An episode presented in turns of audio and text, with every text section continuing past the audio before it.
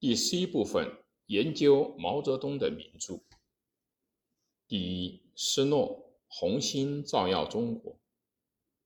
本书是埃德加·施诺，美国记者，一九零五至一九七二年，有历史意义的著作。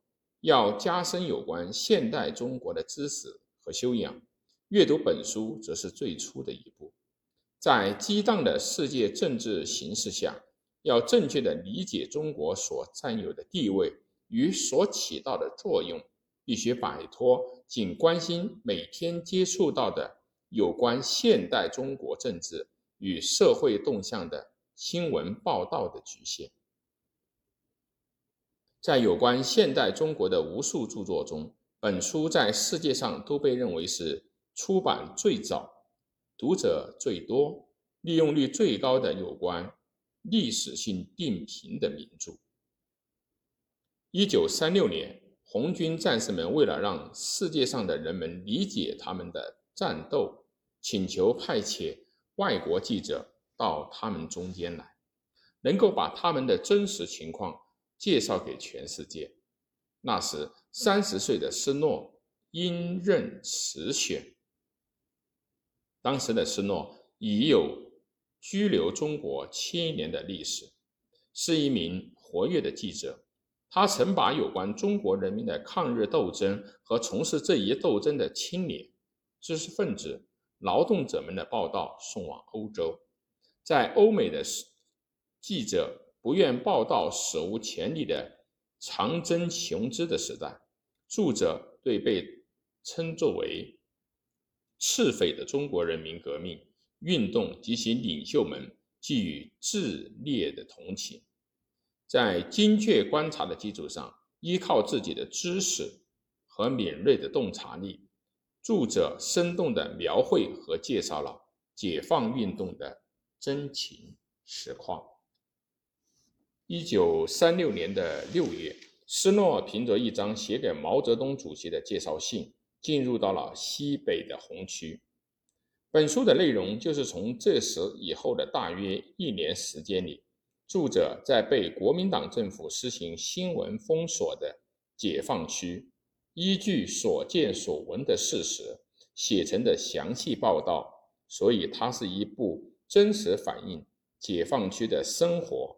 战斗劳动者的人们的英雄姿态的实录。作者在本书第一篇的开头列举和提出了自己认为必须予以解决的，同时也是必须向世界人们解答的各种问题。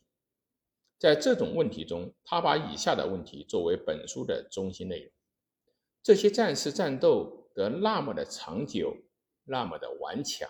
那么的勇敢，他们到底是什么样的人？是什么使他们那样的去战斗？是什么支持着他们？他们的运动的革命基础是什么？是什么样的希望？什么样的目标？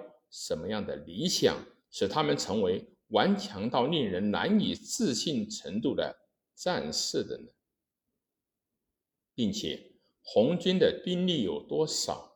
他们的武器和弹药是从哪里来的？它是一支经过训练的军队吗？他的士气怎么样？官兵的生活真是一样吗？进一步，则中国共产党运动的军事和政治前景如何？它的具有历史意义的发展是怎样的？它能成功吗？一旦成功，对我们意味着什么？它在世界政治上会引起什么变化？在世界历史上会引起什么变化？当时没有一个记者能对这样的提问给予真正的解答。